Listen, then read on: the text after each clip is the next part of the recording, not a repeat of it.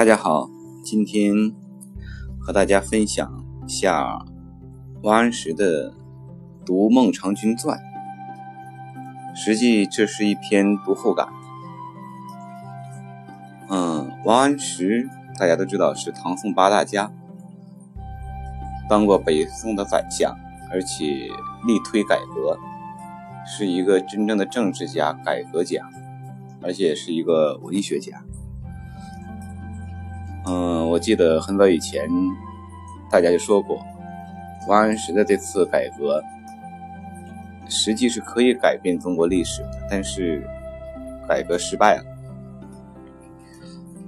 所以说，王安石无论从文学修养，还是从政治主张，还有他的为人，都有其独特之处。所以在王安石那个年代，他读了《孟尝君传》之后的一篇读后感，推翻了前人对孟尝君的一个看法，可以说是推陈出新，立意非常立意非常独特，而且他是个文学家，他的用词和文章的写作方式都堪称一绝。这也是这篇文章能得以流传，而且被后世所称称颂的原因。实际这篇读后感字数不多，但是就如点睛之笔一样，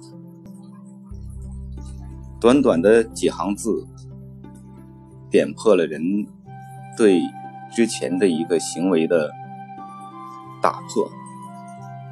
让人们对孟尝君这个一直以贤达、好客、君子一个形象出现的人，大大的打了折扣。当然，这他是这是他一家之言，因为每个人站的角度不一样，他是站在一个全局的角度，站在一个改革者的角度说出的这些话。所以说，读来更让人深省。嗯，说到王安石，说到他的变法，实际中国历代的变法都是付出了代价，但是成功的也好，失败的也好，每次改革变法都是很残酷的。往前数，秦朝能统一六国，也是基于商鞅的变法。但是商鞅的结果大家知道，也是死的极其凄惨。西汉的晁错也是个改革派，最后也是不得已的情况下，皇帝为了自保，也把他杀了。王安石虽然没有像晁错和商鞅一样，但是其最终也是抑郁而死，因为他的政治主张得不到施展。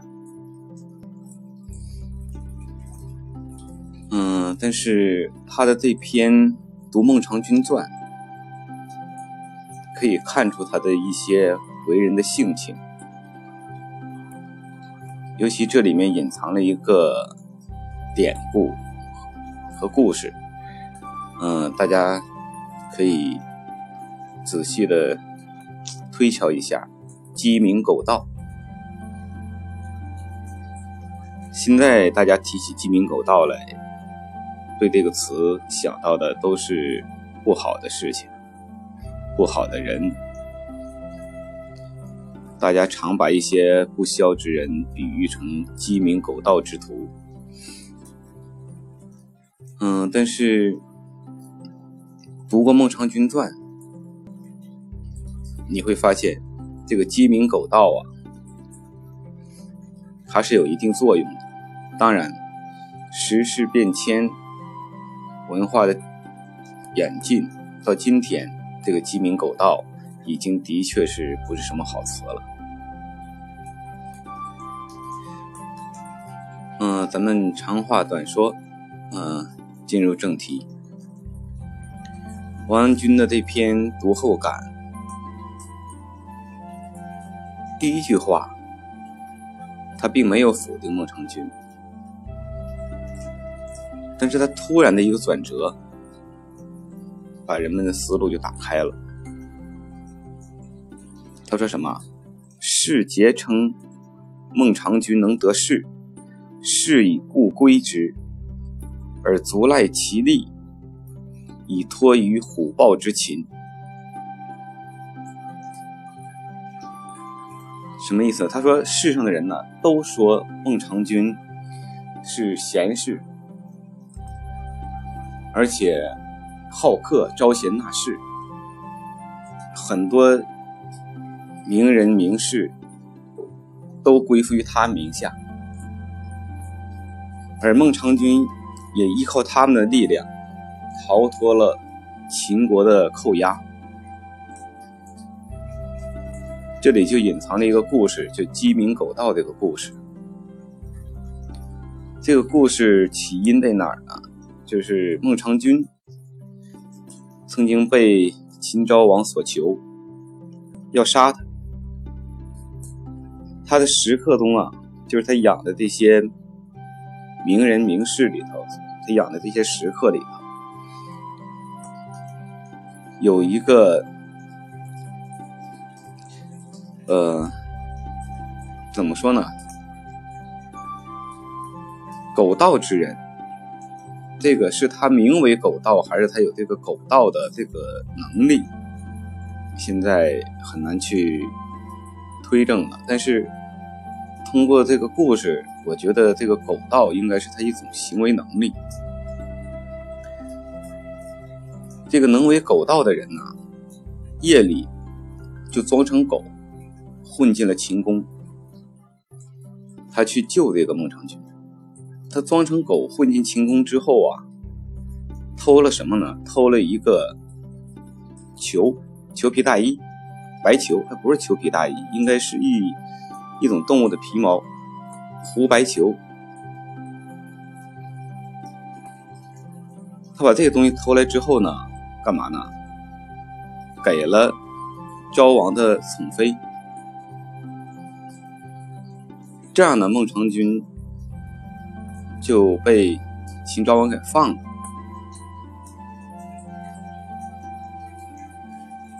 这个放啊，说实话，现在不知道是秦昭王下的指令，还是说他这个宠妃通过其他渠道下的指令，这个日后有待考证。但是现在。确实说不清这件事情，至少我说不清。但是这个狗道之人偷了这个狐裘，给了他的宠妃这件事，是他得以被释放的一个主因。被放了之后，他就快速的逃离秦国。大家都知道，韩秦国的有一个重要的关卡——函谷关。出了函谷关就是六国的土地，函谷关也一直是秦朝的一个重要关卡，进攻秦国必过函谷关。所以说，当他逃到函谷关的时候啊，正好是半夜。而在秦国当时有个规定是什么呢？晚上是城门紧闭的，不允许出入。只有天明鸡叫以后，才能开关放人，大家才可以走。他到的时候还没有到天亮，鸡还没有叫，而追他的人呢又快赶到了。所以说，我说前面他被放这个原因，有可能是秦昭王的宠妃私自下的令，而不是秦昭王下的令。否则的话，后边不会有秦兵继续追他。这样的话呢，后边有追兵，前面关还没有开。他的食客当中啊，有一个人学鸡叫学的非常好，惟笑惟妙，也就是说学鸡叫的口技非常好。这个人就学起鸡叫了，他这一叫，城里的其他公鸡也跟着叫。这把门的士兵就以为天亮了，或者说以鸡叫为号嘛，就把关门打开了。这样的话，在这种情况下，孟尝君才得以快速逃离秦国，齐秦国回到了齐国。后来，孟尝君也拿这件事经常来出来炫耀，说：“你看我养了这么多食客，没有白养吧？嗯，关键时刻能救我命，而且这些人真的有本事。因为孟尝君养食客多达数千人。”养食客这件事啊，是在春秋战国时候很流行的一件事。各国的公子、呃王孙，很多人都养食客。实际这种事情一直延续到整个封建社会的末期，都有这种情况出现，只是数量养的数量越来越少，名称也变了。所以说，这就是鸡鸣狗盗的一个最初的来源。所以王安石说：“士皆称孟尝君能得势，是以故归之，而足赖其力以托于虎豹之禽。”说的就这件这件事。然后他说：“嗟乎！孟尝君特鸡鸣狗盗之雄耳，岂足以言得势？”他刚说完孟尝君前面的事，突然一个一百八十度的逆转，说孟尝君就是个鸡鸣狗盗的头他的这些人里没有能称得上是的。而他认为的士是什么样的人呢？接下来他就说了，说不然，善其之强，得一士焉，亦可以南面而治秦。他认为的士是什么呢？类似于诸葛亮、白起、蒙恬这样的人，说有这么一个人就可以安天下的人，这样的人才能成为士，而不是那些学鸡鸣啊、学狗跑啊这些人，他们称不上士。所以他说：“得一士焉，亦可以南面而治秦。”上何取鸡鸣狗盗之利哉？说有这么一个事存在的话，你何必去依靠那些鸡鸣狗盗之徒啊？实际这句话反过来说，说真的，一个国家的兴亡靠一人吗？很多情况下，确实有一人可以改变天下的能力。你包括刚才咱们说的秦国的商鞅。但是，就依靠一个人，不依靠任何人，就能改变一个国家的现状，使国家富强、强大、统一，这个也不是必然的，而且很大程度上是很难实施的。这样的例子上，这样的例子例子历史上很多。以他的标准来称是，诸葛亮算得上是，但诸葛亮也未能统一三国。按他的说法，王安石本人，他自认为是，可是他的改革也屡屡受挫。所以说，依靠一人之力，依靠一个士的力量，就可以改变国家的态势，是很难的。当然，你这样的人多了，是可以做成他所描绘的样子，拒强秦于南和。秦朝抗争和秦国抗争，甚至可以消灭秦国。按照他的说法，而不是依靠那些鸡鸣狗盗的人。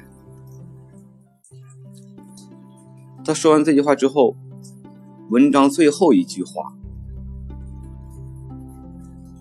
也是点出了一个重要的思想观点。从我认为，他最后一句话和咱们常说的。亲贤人，亲贤臣，远小人是一样的。最后一句话是什么？夫鸡鸣狗盗之出其门，此事之所以不至矣。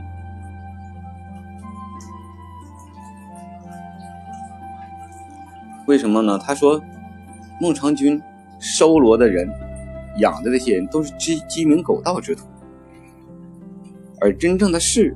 是不愿意和他们在一起的，古代的士大夫是很傲的，他们不愿意和鸡鸣狗盗之徒站在一起。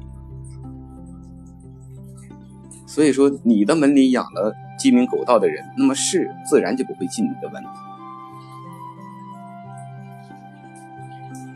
嗯，这句话按老百姓的说法，也可以说成是“物以类聚，人以群分”。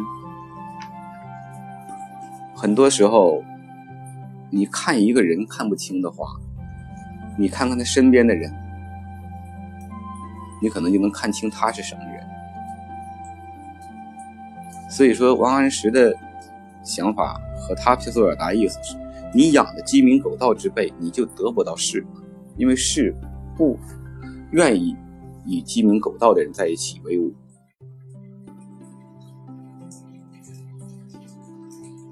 所以说，整个故事分享完，其实这不算是个故事，这是篇读后感。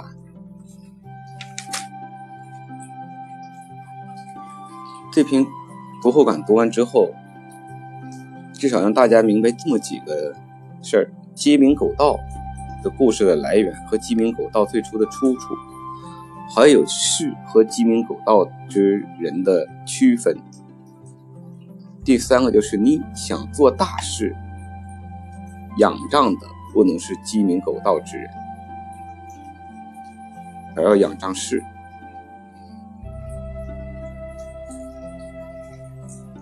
因为他这篇读后感写的非常好。清代的沈德潜称赞他是怎么说了呢？说了一句话：“语语转，笔笔紧，千秋绝调，不愧。”唐宋八大家，当之无愧。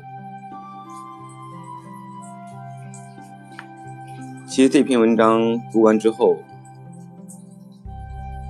我也深有感触。因为人每日三省吾身，每个人都需要时常的提醒自己，怎么做人，怎么做事，和什么人在一起，做什么样的事。这也就是我今天和大家分享这篇读后感的一个。想法，嗯，我得把这篇读后感通篇的跟大家分享一下。读《孟尝君传》，王安石。士皆称孟尝君能得势，是以故归之，而足赖其力以托于虎豹之禽。嗟乎！孟尝君特鸡鸣狗盗之雄耳。岂足以言得势？不然，善其之强，得一势焉，亦可以南面而制秦，尚何取鸡鸣狗盗之利哉？夫鸡鸣狗盗之出其门，此事之所以不至矣。大家有机会可以自己搜一下这篇文章的全文。嗯，我稍后也可以把这篇文章的全文。在我的这个节目的动态里发一下，大家可以读一下。嗯，再有好的篇章，我还会和大家及时的分享。谢谢大家！现在还是正月里，今天正好是正月初五，祝大家新年快乐，身体健康，万事如意。新春大吉吧，嗯，有点晚一点，但是还是春节期间，每天给大家拜下年还是挺好的，嗯，祝大家生活愉快。